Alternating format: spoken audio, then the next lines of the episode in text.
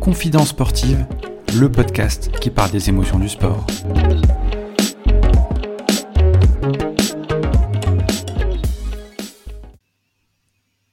Bonjour à tous, bienvenue sur ce nouvel épisode de Confidence sportive. Aujourd'hui, pour ce 20e épisode, nous allons parler d'art et plus particulièrement de danse. Elle est passée par les écoles de danse notamment à Broadway, à New York, Munich, Genève ou encore à Paris et a participé à différents ballets et création d'écoles de danse jusqu'à la transmission de son savoir en tant que professeur de danse classique. Elle a la particularité d'être également podcasteuse, avec un podcast nommé Porté, disponible sur toutes les plateformes d'écoute.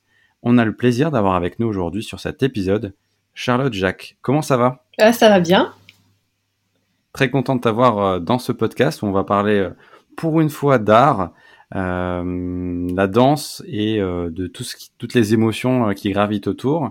Est-ce que c'est la première fois que tu participes à ce type de podcast, par exemple? Alors, c'est la première fois que, oui, je participe à un podcast sans que ça soit le mien. Euh, par contre, euh, j'ai déjà répondu à des interviews, euh, que ce soit audio pour la radio ou filmé. Donc voilà, je suis à l'aise dans l'exercice, ça devrait bien se passer. Bien sûr, bien sûr. Et en tout cas, une superbe mise en relation par Ocha, notre, hébergeur, notre hébergeur pardon, concernant nos podcasts, et le club Ocha. Donc une belle mise en relation. Et donc aujourd'hui, c'est cet épisode. Alors, le podcast Confidence Sportive, c'est un podcast qui parle des émotions dans le sport. Et là, aujourd'hui, on va ouvrir la parenthèse notamment sur l'art. Quel est ton premier souvenir concernant la danse et quelle est ta première émotion? Alors mon premier souvenir, c'était euh, j'étais toute petite, euh, j'étais euh, pas dans une école en tant que telle, c'était une association qui était dans une salle polyvalente d'une mairie d'un tout petit village. Et je me souviens que j'avais pas du tout aimé l'année que j'avais passée. Euh, j'étais pas très attentive, donc euh, j'ai pas un premier souvenir très très bon. Moi, je voulais juste faire autre chose en fait. Et quand je passais devant une école de danse, je disais ah, enfin non, surtout pas ça. Donc euh, j'ai pas un premier souvenir très, enfin voilà, pas très positif finalement parce que je m'ennuyais et c'était pas ce que je recherchais quand j'étais petite. Voilà. Et en off, tu me décrivais quand on a échangé ces, ces jours derniers la danse comme un art Comment tu peux nous décrire justement cette vision que tu as de la danse? Alors euh, souvent on peut faire des confusions euh, par rapport à la danse dans le sens où euh, c'est un art qui est très athlétique donc il a un côté, un côté sportif, mais euh, il faut jamais oublier que la technique qu'on développe et tout ce qu'on, toutes les, les, techniques, voilà, tout ce que, tous les entraînements qu'on qu'on passe en studio pour avoir un outil de travail fonctionnel, donc notre corps, que ça soit dans n'importe quelle danse, c'est avant tout euh, au service euh, de la transmission des émotions, euh, d'un message, euh, d'une histoire, euh, voilà. Et donc, euh, voilà, la technique n'est pas une fin en soi, même si elle est très importante, parce que si on n'a pas de technique, on est un peu limité, mais c'est pas une fin en soi. Alors, comme tu l'as dit, euh, la danse procure des émotions, comme dans le sport. Est-ce que c'est cette énergie et ces ressentis-là qui t'ont donné envie de faire de ta passion ton métier? Et justement, quel était ton objectif initial et à quel moment tu t'es dit que la danse ferait partie intégrante de ta vie? Alors euh, moi j'ai commencé la danse finalement à part cette petite école euh, assez tard, j'ai commencé à 13 ans. Euh, c'est vraiment tard pour commencer à envisager une carrière, on va dire. Donc modestement, bah, je me suis juste plus dans l'école où j'étais.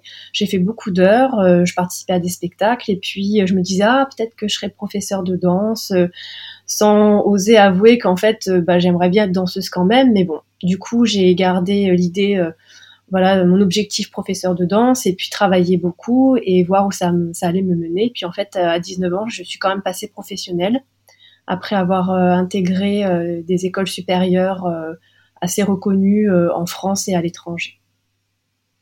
Et c'est à quel âge justement la période de transition où tu t'es dit que tu pouvais basculer vraiment dans, dans le monde professionnel? C'est vers 16-17 ans? Euh, bah disons oui bah disons que c'était en classe de seconde. J'ai fait un stage de danse chez Rosella Hightower à Cannes donc une école supérieure en France. Et puis pendant le stage j'ai été directement repérée par euh, Madame Rosella qui est décédée maintenant et qui m'a proposé en fait euh, d'intégrer le cursus danse-études pour redevenir danseur après. Et il a fallu vite se décider parce que c'était un stage en avril Après, c'était aussi que dans les études, mais bon, une chance comme ça, ça se présente pas deux fois, donc les yeux fermés, j'ai foncé. Mes parents m'ont bien accompagné aussi, ils ont été derrière moi et, et ça s'est fait comme ça, par hasard. Et à l'époque, justement, ça représente, euh, en termes de temps, d'investissement, la danse, ça représente quoi dans ton planning et justement en termes d'engagement? Alors, euh, bah, les danses-études, c'est on travaillait la danse le matin et les cours l'après-midi, parfois l'inverse. Euh, il faut savoir que quand j'étais en terminale, j'ai passé mon bac j'ai cherché du travail, donc j'ai auditionné, euh, ou alors une école après. Donc il faut passer des auditions, il faut passer le bac, et on était déjà autonome, c'est-à-dire qu'au début on est dans un internat, mais après euh, bah, tu te retrouves dans ton appart chez toi, à faire les courses, à t'occuper de toi-même, la danse, euh, les études. Donc il faut vraiment être très organisé et avoir un mental assez carré parce que sinon ben il y a quelque chose qui rate quoi. Et donc euh, il faut pas se rater quoi. Au niveau du temps c'est c'est très millimétré. D'accord. Et donc la suite tu, euh, tu vas dans différentes écoles? J'étais à l'école Vaganova de Munich à l'étranger. Et puis à Genève aussi. Et puis j'ai eu mon premier contrat à Metz en tant que enfin c'était des surnuméraires pour les grands des ballets euh, plus importants vous avez besoin de monde et puis le Grand Théâtre de Genève et ensuite j'étais engagée au, Canada donc en, en mode expat en fait D'accord. Et donc dans tout ça, lors de ta carrière, tu as beaucoup voyagé, comme tu l'as dit. Est-ce que euh, justement le niveau d'exigence, comme dans le sport, est très élevé, il y a peu d'élus euh, Comment on gère tout ça euh, émotionnellement, les auditions, les stages, les grandes représentations, sachant que tu étais aussi à l'étranger Comment on vit tout ça de l'intérieur? Bah, faut savoir que on commence souvent à travailler jeune, donc je pense qu'émotionnellement, euh, les jeunes adultes, on n'est pas tous euh, matures. Euh, enfin moi, j'ai pas été quelqu'un de mature très. Enfin, si sur certains plans oui, mais émotionnellement non. Donc je pense que j'ai mal géré une part, un tournant de ma carrière et que ça m'a plus vite mené vers le professorat que de continuer parce que émotionnellement, j'étais pas assez mature pour affronter toutes les décisions qu'il y avait à prendre, tous les changements les responsabilités. Quand un contrat se finit, il fallait enchaîner sur un autre. Donc c'était compliqué parce que ça se joue aussi à l'échelle du monde. Et il faut savoir que, par exemple, la première année où j'ai auditionné, j'ai fait 30 auditions euh, dans l'Europe entière. Et euh, c'était compliqué parce que des fois, on se déplace, on fait le chemin et puis euh, on convient pas, mais ça, on peut pas savoir à l'avance. Ou des fois, on finit, on va jusqu'au bout et finalement, ils cherchent des garçons. Et puis tout ça, ça se fait euh, bah, sans GPS, sans Internet, parce qu'à l'époque, euh, voilà, moi j'ai 40 ans, euh, quand j'ai commencé à travailler, ça existait pas, c'était pas aussi développé, quoi. Donc c'était, oui, c'était très stressant. Et par rapport justement au niveau de, de, la danse de manière générale, est-ce que la case étranger était obligatoire justement pour pour rentrer dans ces représentations-là, ou est-ce que en France il y a déjà un niveau qui est assez élevé pour pour l'époque alors en France, il y a un niveau qui est élevé, mais il faut savoir que la danse classique, euh, bah, le berceau de la danse classique, c'est la France, mais au fur et à mesure, euh, la politique culturelle s'est plus orientée vers le contemporain, donc euh, il y a eu moins en moins de, de compagnies. Donc le travail, il y en a plus, nettement plus en Allemagne ou aux États-Unis, enfin en Amérique du Nord. Et je trouve qu'aussi, il y a toujours un petit plus quand on voyage un peu, on a une, une étiquette ah c'est la française. Enfin, on, fait un peu exotique à l'étranger, donc ça passe mieux. Et des fois, dans son propre pays, c'est plus difficile de trouver euh, du travail. Surtout qu'en France, il n'y a pas beaucoup de compagnies classiques finalement. On est dans les années 2000 euh, à peu près? Dans les années 2000, ouais, oui, il y avait plus de travail à l'étranger qu'en France, euh, et ça s'est pas arrangé depuis. Hein. Mais bon, de toute façon, la danse a toujours été mondialisée. Le monde de la danse euh, on sait qu'on est amené à partir. Ça, c'est sûr. Euh, il y a beaucoup de gens qui, s'expatrient euh, pour pouvoir trouver du travail. D'accord. Alors, si tu devais faire un choix maintenant entre danser lors de différentes représentations, comme tu as pu le faire au Canada, en Suisse par exemple, et d'un autre côté, créer, diriger, enseigner ta passion de la danse à travers la formation, qu'est-ce qui te procure le, justement le plus d'émotion je saurais pas choisir parce que c'est pas du tout la même chose et puis je l'ai pas fait au même âge non plus. Donc euh, c'est vrai que l'aventure, euh, l'adrénaline, euh, la passion, et puis aussi cette, ce sentiment d'appartenir à une grande famille.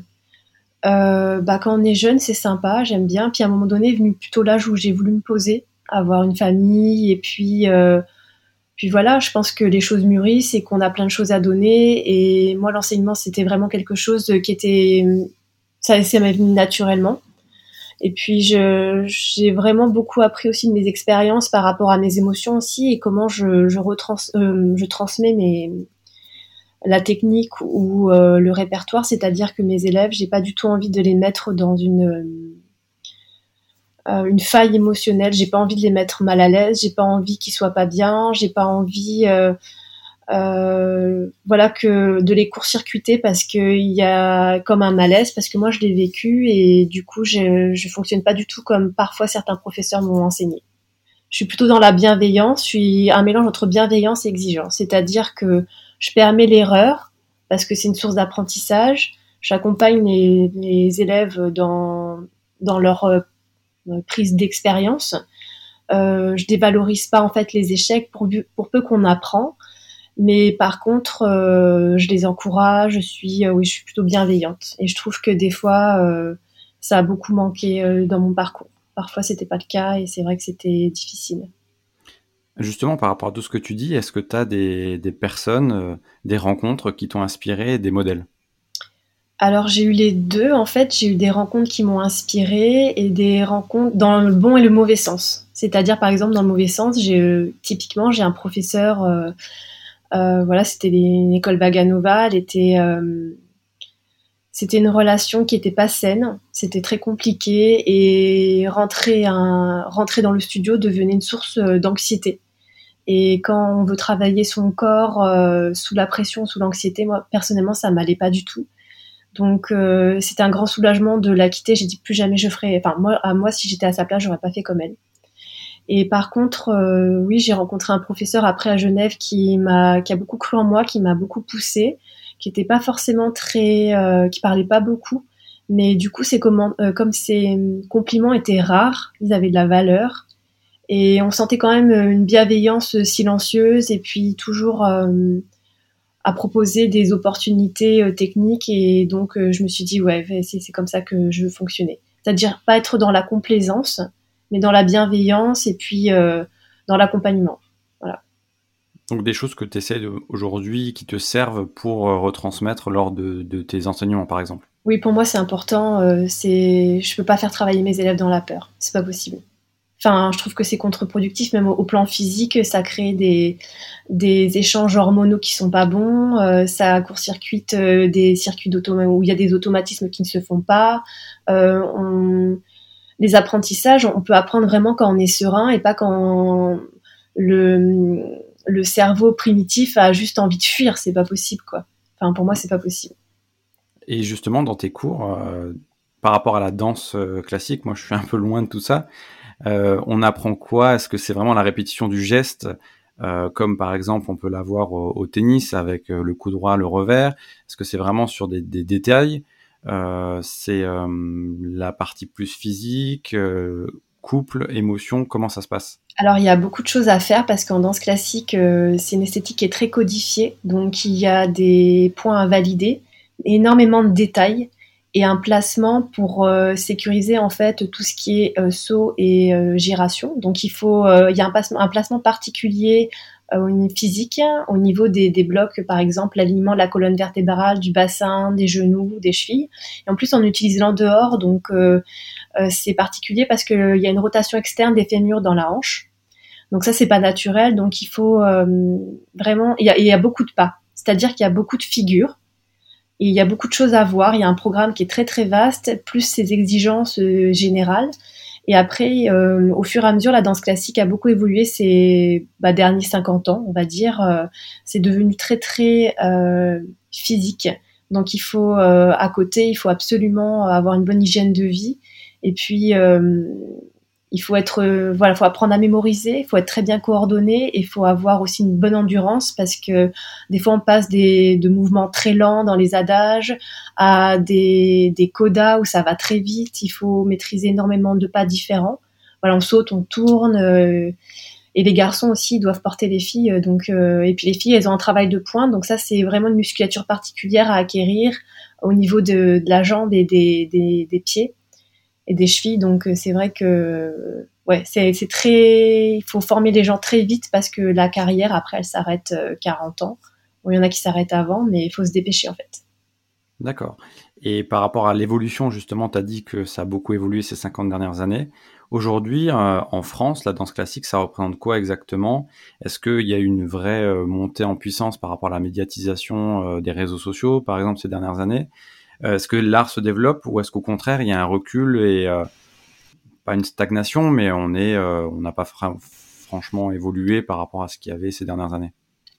Alors, je dirais pas que en France on recule par rapport à la danse. Alors moi, je suis danseuse classique. Je vais parler pour mon esthétique. Je pense qu'il y a toujours euh, l'Opéra de Paris qui est ce phare emblématique, qui est quand même quelque chose qui rayonne vraiment à l'étranger. Mais bon, on est plutôt dans une phase de stagnation, je pense, parce qu'il y a eu pas mal de, voilà, il y a eu des problèmes au niveau euh, des retraites. Ils ont fait beaucoup. Euh, euh, la grève pour des bonnes raisons, mais du coup ils ont été un peu freinés. Après il y a eu la Covid, après c'était compliqué. Puis le choix des programmations était de moins en moins classique. Il y avait de plus en plus de contemporains parce que c'est un choix politique en fait.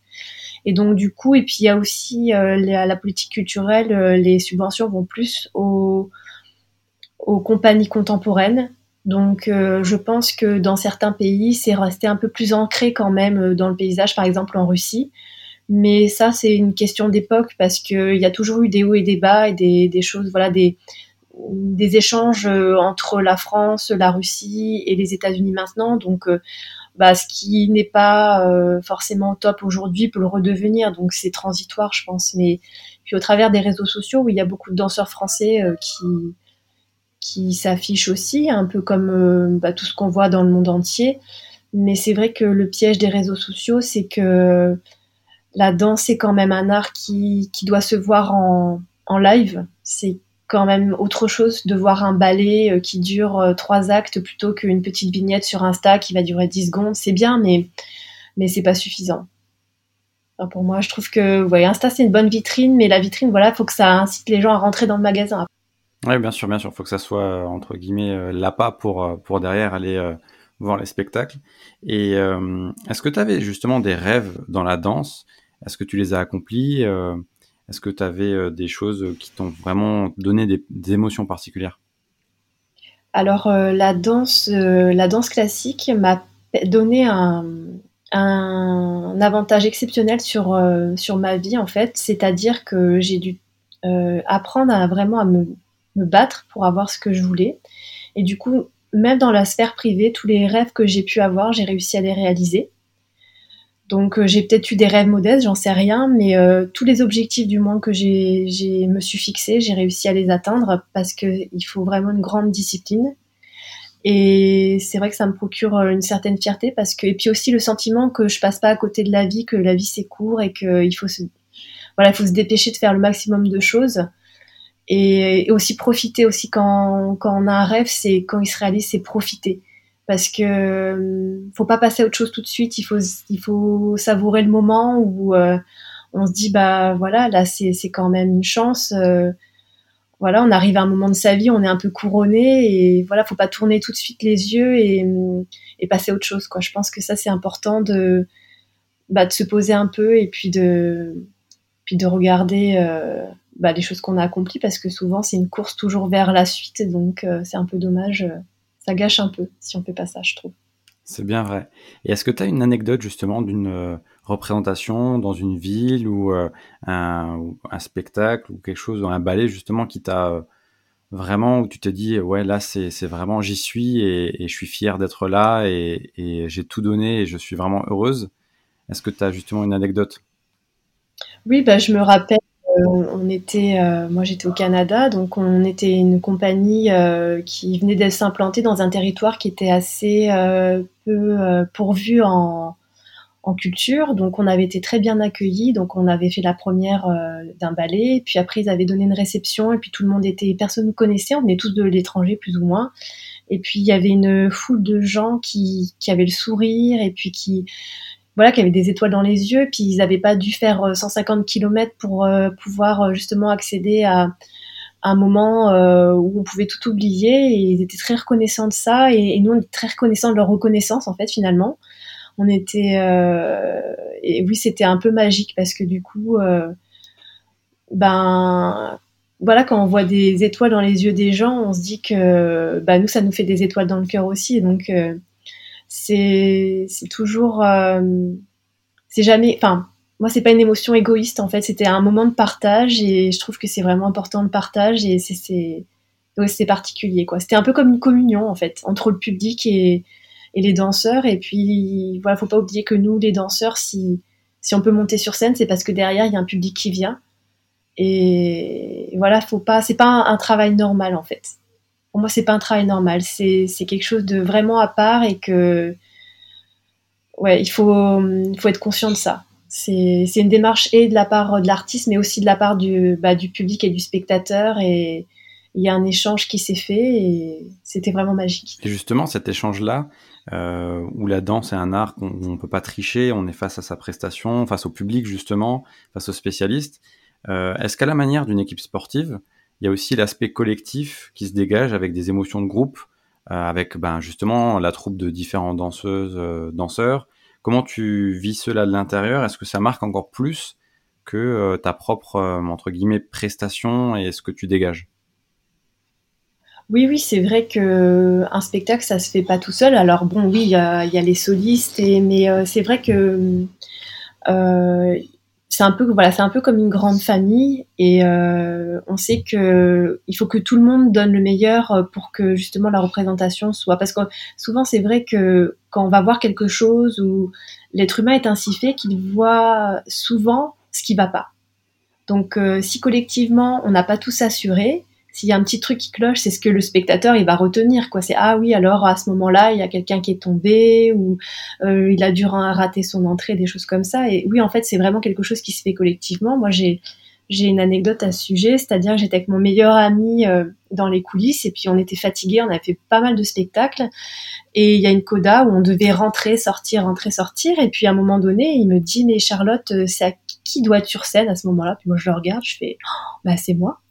Et en fait, il y a un collègue qui avait pris ma place. Il est allé sur scène parce qu'il avait vu que bah j'étais j'y étais pas. Et du coup après je l'ai rejoint. Il a commencé à improviser un truc et, et voilà ça s'est fait. Et on a rattrapé. Et, et finalement bah ça s'est pas vu parce que voilà on était les uns les uns les uns pour les uns pour les autres. Et puis euh, et puis c'est le métier en fait. Il faut toujours que faut pas que ça s'arrête quoi. C'est comme quand on dit que the show must go on. C'est ça. Il faut que quoi qu'il arrive. Euh, si on a un qui se trompe, il faut que les autres y fassent corps et puis que ça se passe bien quand même, quoi.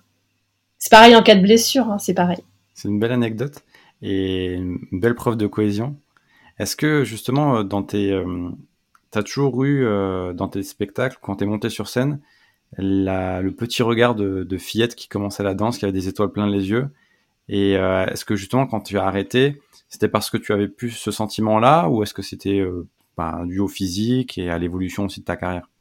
Après, il y a eu des hauts et des bas. Je pense que j'ai j'ai pas eu quelqu'un pour euh, m'expliquer certaines choses euh, par rapport à comment j'aurais pu manager ma carrière. Ça m'a beaucoup manqué. Ça, j'étais un peu seule. Mes parents, ils nous ont ils m'ont beaucoup aidé, mais euh, on connaissait pas le milieu, donc c'était un peu compliqué. Donc, je pense que ça, du coup, ça m'a freiné. Mais là même à l'âge que j'arrive, à partir du moment où je mets un pied dans un studio, je redeviens cette adolescente de 13 ans euh, qui voilà je suis mes problèmes euh, je les laisse au vestiaire euh, et puis mon but c'est que bah, les problèmes parce que je, je travaille aussi avec un public amateur loisir en même temps que que de futurs professionnels. Donc mon, mon but c'est quand mes élèves amateurs qui viennent comme ça pour se faire plaisir ben c'est qu'ils atteignent le meilleur niveau la meilleure version d'eux-mêmes mais que à la fin du enfin pendant le cours ils oublient vraiment qu'ils ont des problèmes ils oublient que ils ont des problèmes, je sais pas, d'argent, de travail, euh, une rupture. Euh, il faut que pendant une heure et demie, on, juste on danse, on soit ensemble et,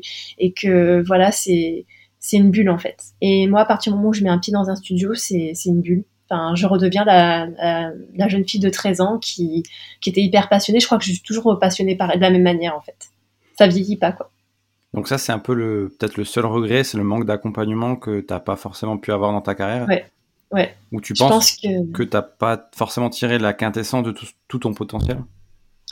Non, je pense que j'aurais pu faire euh, plus de scènes euh, si j'avais été mieux accompagnée. Alors, pas sur le plan technique, mais sur le plan, oui, un, un, management de carrière, ouais, c'est ça. Je n'avais pas les, toutes les clés. Et puis c'est vrai qu'à l'époque, bah, c'est pareil, Internet, il n'y avait pas, enfin ça commençait tout juste, donc on n'avait pas autant de ressources, donc il y a des choses euh, où on perdait beaucoup de temps à découvrir soi-même parce que parce que voilà c'était comme ça. Et je trouve que les jeunes de maintenant euh, des fois enfin ils ont de la chance d'avoir un outil super pointu pour peu qu'on sache bien s'en servir et que voilà on n'utilise pas juste pour euh, ben passer d'une petite vidéo à l'autre enfin voilà il y a des choses à faire avec Insta, YouTube, tous les conseils que des professionnels maintenant donnent à des jeunes qui connaissent même pas euh, via des chaînes euh, YouTube ou des podcasts. C'est pareil, hein, parce que il faut vraiment euh, se servir de ces outils-là parce que, enfin, à une époque, on n'avait pas ça et c'est vrai que je pense que ça pouvait faire la différence. Et aujourd'hui, une carrière de danseur, danseuse comme toi à l'époque, ça tient à quoi? Ça tient à une blessure à un mauvais moment, à une audition où on va pas forcément là où on devrait être, ou un choix qui, avec un spectacle qui fonctionne du tonnerre, ça, ça tient à quoi? Alors malheureusement, il y a plein de, dysfonctionnements qui peuvent se produire sur une carrière. C'est par exemple une blessure qui pourrait soigner mais qui a été mal soignée parce qu'on n'a pas été accompagné correctement par la, bonne personne. Euh, c'est vrai qu'il faut savoir bien s'entourer. Après, ça peut être euh, aussi, euh, c'est-à-dire que les jeunes, ils sont ils sont un peu protégés quand ils sont en formation. Moi, ça a été le cas aussi. Puis quand tu arrives dans une compagnie, ben, le monde du travail n'est pas toujours comme tu l'avais fantasmé en fait. Des fois, tu t'aperçois que bah, t'es pas si, t'es pas, enfin, c'est pas que t'es pas fait pour ça, mais c'est pas comme tu l'imaginais. Donc euh, c'est un peu un choc. Il euh, faut intégrer les nouveaux paramètres, faut savoir rebondir aussi par rapport à ça. Puis des fois, on a juste envie de faire autre chose parce qu'on a le droit dans une vie d'avoir envie de plusieurs choses. Et euh, c'est vrai que bah faut pas s'interdire ça. C'est pas parce qu'on est tombé amoureux de quelque chose euh, qu'on voilà, c'est c'est pas comme un couvent. Enfin, une vocation, ça peut aussi euh, amener à autre chose. Et puisqu'on a appris grâce à ça, on peut le mettre au service d'un projet nouveau. Ah, bien sûr, tout à fait. Donc ça peut être aussi un changement de personnel. Enfin, voilà, de, de point de vue, d'envie. Et tu, tu l'avais dit tout à l'heure, l'aspect physique et performance physique est de plus en plus présent. Euh, il y a aussi la préparation mentale qui a une incidence sur la performance de, danse. Euh, est-ce qu'il y a un lien justement aussi avec la gestion des émotions euh, lors de la carrière? Et toi, bah, d'après ce que tu m'as dit, est-ce que c'était plutôt un frein ou plutôt une force de savoir justement gérer tout ça? Alors moi personnellement, je suis pas un bon exemple parce que je suis quelqu'un euh, d'une grande sensibilité, c'est-à-dire après ça me sert en tant qu'artiste bien sûr. Et puis par rapport à mon travail d'enseignante euh, pour euh, tout ce qui est empathie, mais euh, moi j'étais pas très douée sur la gestion des émotions, donc je pense que ça m'a desservi. J'ai beau quand même toujours dans l'optique de travailler sur ça, j'ai pas trouvé la clé. Donc en fait, euh, par rapport à mes étudiants, j'essaie justement de ne pas les mettre dans des situations euh, qui pourraient les freiner, mais je ne saurais pas les conseiller comment gérer en fait concrètement. On m'a souvent dit, euh, bah, Charlotte, il faut que tu te protèges. Je suis, mais je suis entièrement d'accord, mais j'ai jamais su concrètement comment faire en fait. Donc ça, c'est encore un truc qu'il faut que je découvre hein, parce que j'ai pas trouvé. Donc ça, je peux pas, j'ai pas de réponse en fait.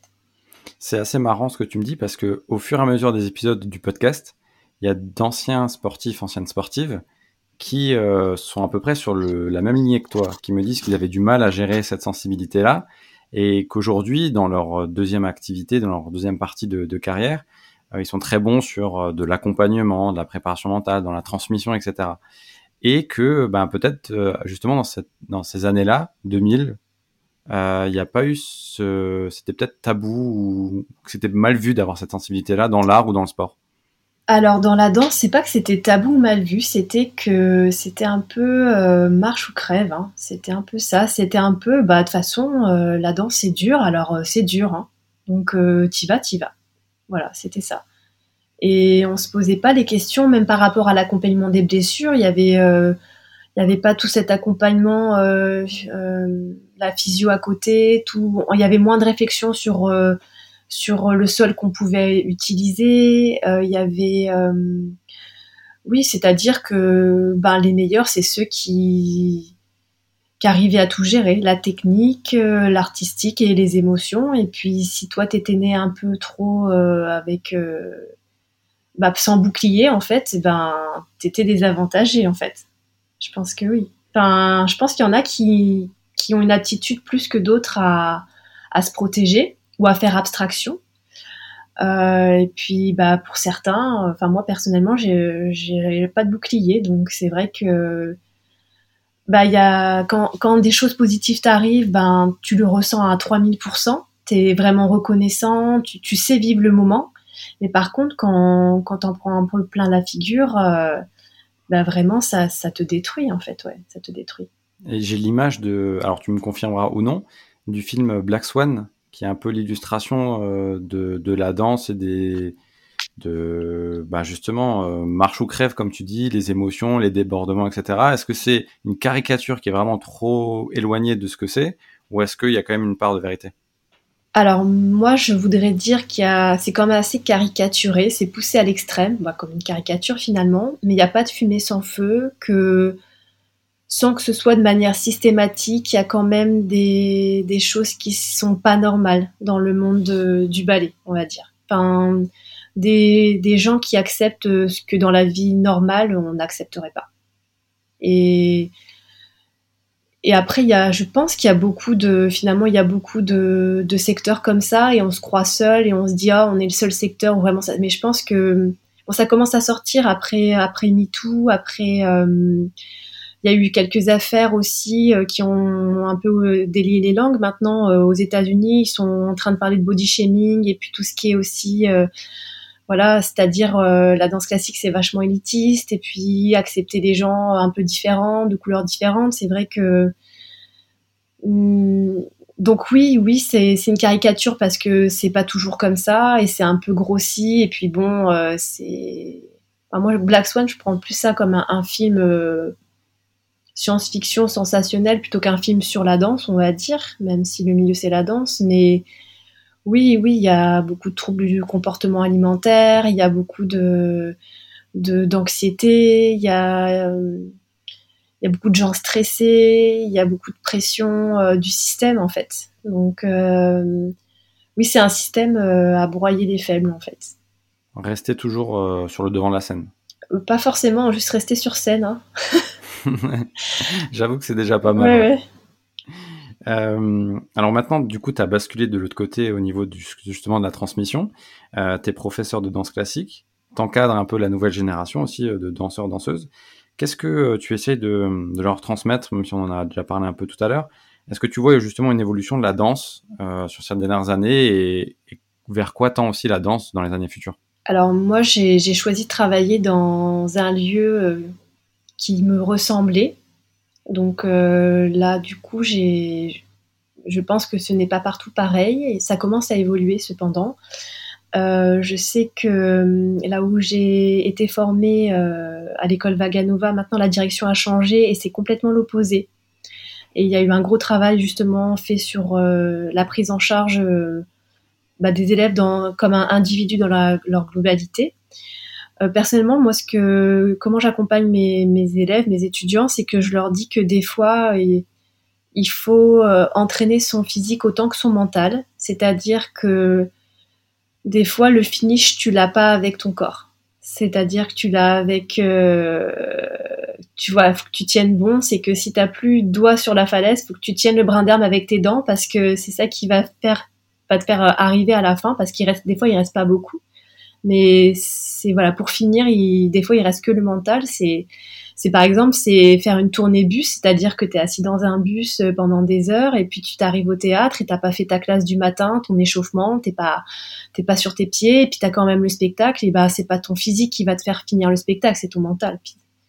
Et que du coup bah c'est quelque chose qui s'entraîne, c'est-à-dire pas lâcher à la première euh, à la première difficulté, euh, pas non plus s'auto-flageller quand on n'arrive pas à faire quelque chose, euh, être euh, bienveillant avec soi-même, mais quand même se donner des petits coups de pied aux fesses parce que parce qu'il y a besoin en fait. C'est comme ça qu'on avance.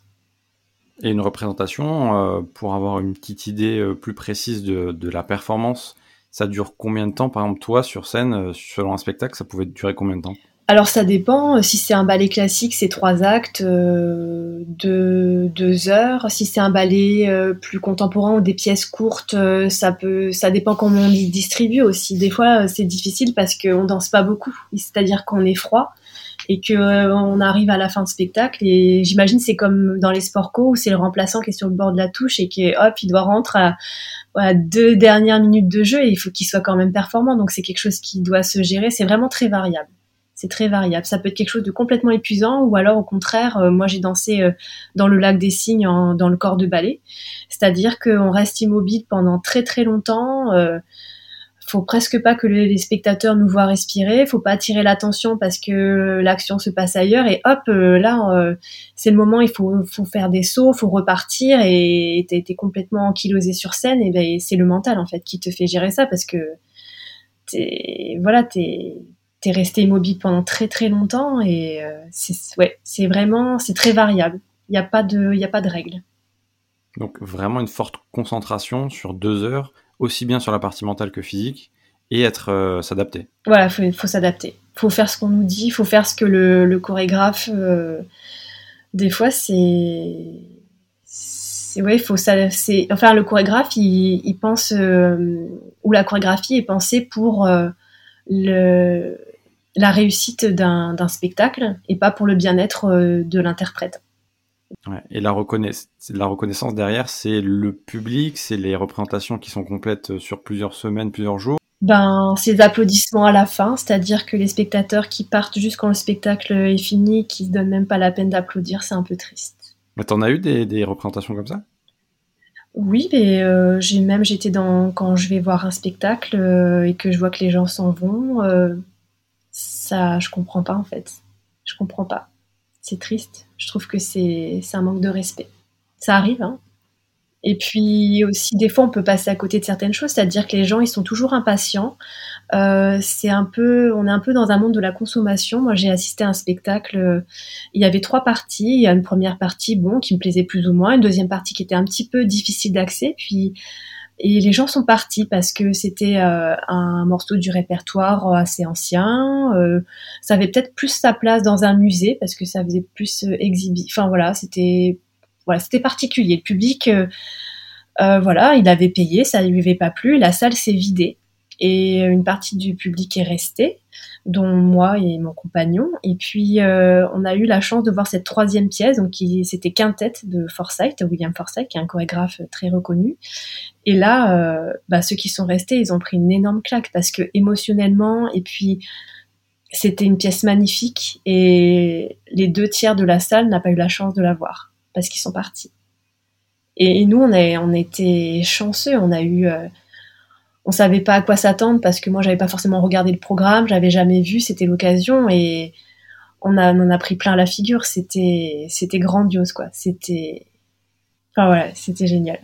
Et ça, tu l'expliques comment? C'est la typologie justement euh, des personnes qui sont dans le public qui a qui a évolué ou particulièrement là par rapport au spectacle et c'est une anomalie et puis non, je pense que je pense que c'est maintenant les gens sont de plus en plus pressés sont de plus en plus dans la consommation. Moi, je sais que je travaille avec un public euh, amateur aussi et que voilà, euh, les, grands comme les petits, ils acceptent plus d'être débutants, ils acceptent plus de passer par les bases. Il faut tout de suite euh, pouvoir faire mille et une prouesses, réaliser ses fantasmes dans l'immédiat, et puis construire un danseur qui soit amateur ou professionnel, ça, ça prend dix ans. Et là, les gens, ils sont pas prêts en fait. ils ont juste l'habitude, euh, voilà, de Instagram. Euh, voilà, on remonte, on remonte, on fait descendre l'écran. Une vidéo YouTube, ça nous plaît pas, zappe. Euh, les gens regardent des films sur Netflix et voilà, c'est rare qu'on se déplace maintenant au cinéma et que on, on regarde un film juste en étant dans une salle noire en ne faisant que ça. Et voilà, je pense que c'est une concentration qui s'est perdue en fait il faut vraiment lutter contre ça. C'est vraiment grave, quoi, je pense. C'est dommage. Et tu avais dit aussi que la danse avait cette vision aussi euh, d'un milieu élitiste, comme ça peut l'avoir dans d'autres euh, disciplines sportives, par exemple. Est-ce que euh, il y a justement une prise de conscience et une ouverture un peu plus grande, comme tu l'as dit dans aux États-Unis, où on ouvre un peu plus les portes Est-ce qu'en France, ben, il y a aussi ce côté-là qui... Alors je sais qu'il y a les, les, journées du patrimoine, les journées de la culture, etc. Mais est-ce qu'il il manque pas quelque chose encore pour passer un cap? Alors je sais qu'il y a une volonté culturelle, mais je crois qu'ils n'y arrivent pas trop en fait.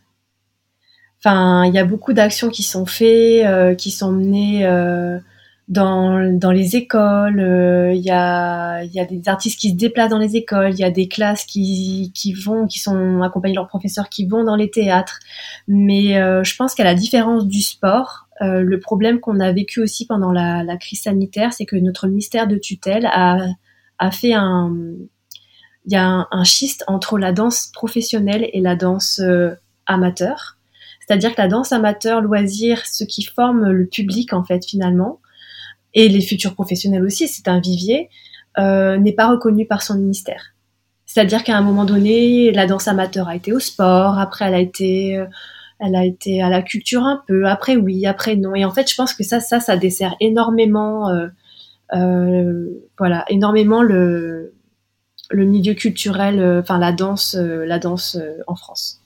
D'accord, ouais, je vois ce que tu veux dire. Parce qu'en plus, euh, la, danse est vecteur d'émotion et donc, euh, enfin, quand on voit, moi, quand je vois de la danse, ça me procure des, sensations et j'ai envie d'aller voir ou, mais tout type de danse. Et j'ai l'impression qu'il n'y en a pas, il n'y a pas forcément cette porte ouverte euh, où, euh, comme tu dis, on, se dit, c'est peut-être pas forcément pour moi d'aller voir ou d'aller consommer ou d'aller tester.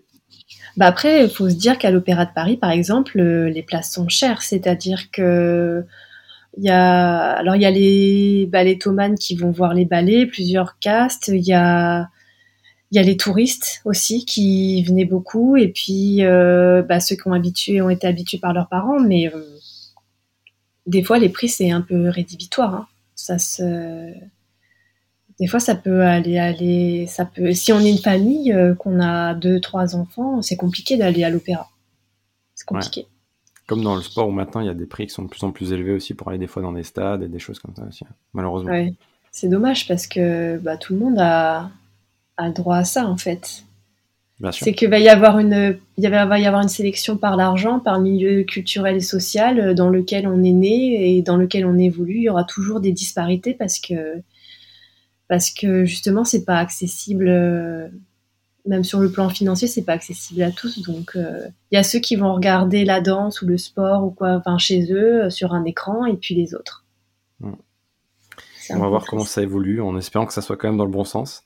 Et justement, par rapport à tes cours de danse, par rapport à tout le vécu que tu as, euh, est-ce que tu es resté seulement focus sur la danse classique de manière générale, ou est-ce que tu t'es ouvert à différents types de, de danse, euh, la pop, du funk, du rock par exemple, qui te procure aussi euh, des émotions et des choses que tu peux retransmettre ou reprendre euh, pour améliorer aussi bah, tes cours et ta manière de, transmettre? Alors personnellement, en tant que spectateur, j'aime tout voir. ça... Alors il y a des choses que j'aime plus que d'autres, hein, évidemment en tant que dans ma pratique, je suis restée euh, sur le classique. Euh, j'ai fait aussi un peu de jazz et de contemporain, euh, voilà, parce que de toute façon, oui, le contemporain, j'en ai fait quand même pas mal parce qu'on est obligé d'être polyvalent. Après, moi, je suis plus dans la transmission d'une certaine tradition, et puis j'estime que je ne suis pas forcément compétente pour. je suis pas quelqu'un qui m'éparpille facilement. Et je préfère faire une chose bien plutôt que de faire deux ou trois pas bien. Donc, euh, ou alors peut-être que mes capacités sont limitées, je peux faire qu'une seule chose, j'en sais rien, mais c'est vrai que je me suis focalisée euh, sur euh, une esthétique en particulier pour euh, aller vraiment jusqu'au bout des choses. Et puis ne pas avoir que ça dans ma vie non plus, parce que euh, même si la danse prend beaucoup de place dans ma vie, j'aime aussi avoir autre chose. Donc c'est vrai que le, le temps, c'est que 24 heures dans une journée, donc ça, ça changera pas. Non. Et est-ce que justement un bon danseur euh, ou danseuse peut euh, être issu euh, ben, du milieu de, la danse classique et percer dans un autre type de danse et inversement ou alors il y a trop de disparités en termes de technique, en termes de physique et, et on doit, enfin c'est vraiment propre à ce que tu dis, à être vraiment mis dans, dans, des cases, mais bien sûr parce qu'il y a une grande exigence.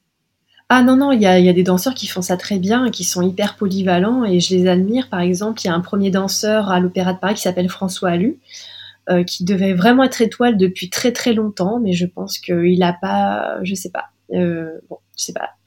Il y a beaucoup de, il y a beaucoup de personnes comme moi dans le dans le public. Il a beaucoup de fans et lui, il, c'est vraiment un touche à tout. Il, il va dans le hip hop, il fait, euh, il danse, euh, tout lui va, tout lui réussit, tout l'intéresse.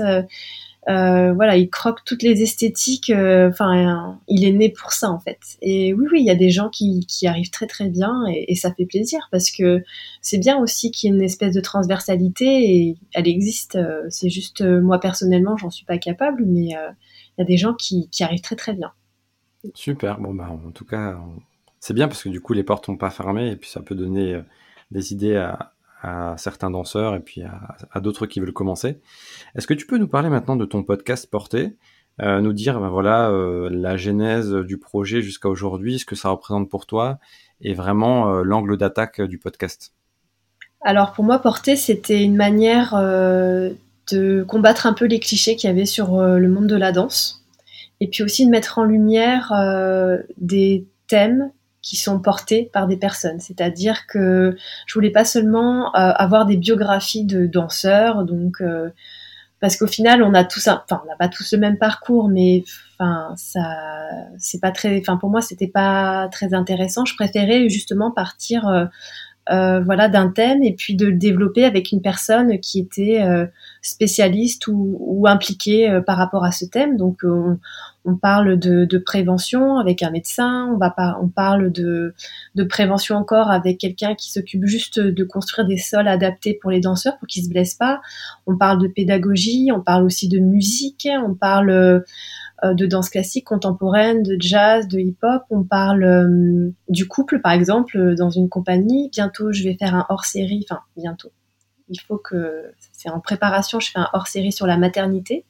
Donc, c'est-à-dire quand on est professeur de danse ou, danseur, c'est pas seulement le fait de porter un enfant, c'est aussi que être danseur ou professeur de danse, c'est c'est des métiers qui ont des, des timings particuliers, non seulement dans la vie, c'est-à-dire que l'horloge biologique tourne aussi vite pour une maman que pour une danseuse, donc ça c'est compliqué à gérer. Mais aussi après, quand on a une famille, c'est comment on, gère euh, bah, le fait d'être euh, parent solo ou alors en horaire décalé ou la fatigue qu'un métier physique euh, procure quand on a une famille, il faut quand même s'occuper de tout le monde et qu'on a des enfants petits qu'on dort pas. Enfin, il y a plein de trucs comme ça.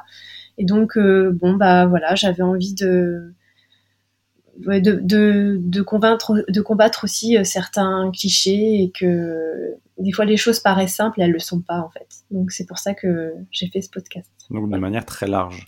Et, ah et en termes d'invités, tu, tu, tu interviews qui comme type de personne Est-ce que c'est uniquement des danseurs, des danseuses ou est-ce que tu vas plus loin?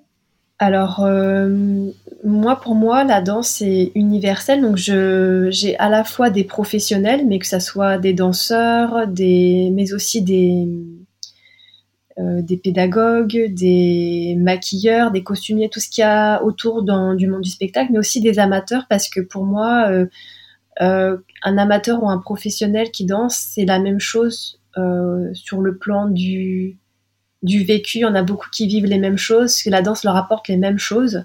Ça se traduit pas de la même manière sur euh, le plan professionnel ou euh, l'investissement physique ou le temps qu'ils y passent, mais il y a quand même des, des ponts qui se font et j'ai pas voulu couper. Euh, pour moi, c'est voilà, je combats justement cette scission qui existe entre le monde professionnel et amateur. Voilà, parce que je trouve qu'il y a des amateurs qui sont géniaux, qui sont extra et que sont vraiment des piliers voilà, c'est quand même eux. Euh, des fois, il y a des, professionnels qui sont venus dans mes cours amateurs, c'est arrivé. Et euh, bah, en fait, ils, sont, ils font la barre à côté de quelqu'un, mais qui travaille pour se payer des cours de danse, qui attend toute sa journée pour être enfin à la barre. Et parfois, le professionnel, c'est pas qu'il est lassé, mais c'est vrai que c'est dur de garder la motivation et de se retrouver à côté d'un amateur qui, c'est pour lui, c'est voilà, c'est son moment de la journée eh ben c'est positif pour les deux parce que l'amateur regarde le professionnel, donc ça lui donne envie de continuer, et puis ça lui donne des pistes de travail, et puis le professionnel il voit toute cette passion qu'il y a encore du côté de l'amateur et, c'est un échange, c'est gagnant-gagnant quoi. Donc mettre en avant des profils et pas forcément ceux qui, ont, sont mis déjà dans, plus dans la lumière. Oui, voilà. Je, tout le monde a le droit à sa petite part de lumière, euh, mais vraiment, c'est pas une expression. Pour moi, c'est c'est que chacun a sa valeur. Il suffit de bien regarder. Super. Et eh ben, on donne rendez-vous aux auditeurs pour aller écouter Porter sur toutes les plateformes euh, de streaming et d'écoute, bien sûr, de podcasts. Euh, on arrive quasiment au, bout de l'épisode, Charlotte. J'ai passé un très bon moment. Avant de terminer, le rituel de fin d'épisode. Quel invité tu voudrais entendre dans un épisode, par exemple, de Confidence sportive?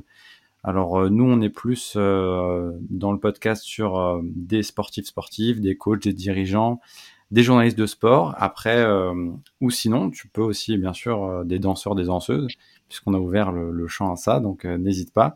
Donc si tu as un ou deux noms, est-ce qu'il y a des personnes qui te viennent en tête?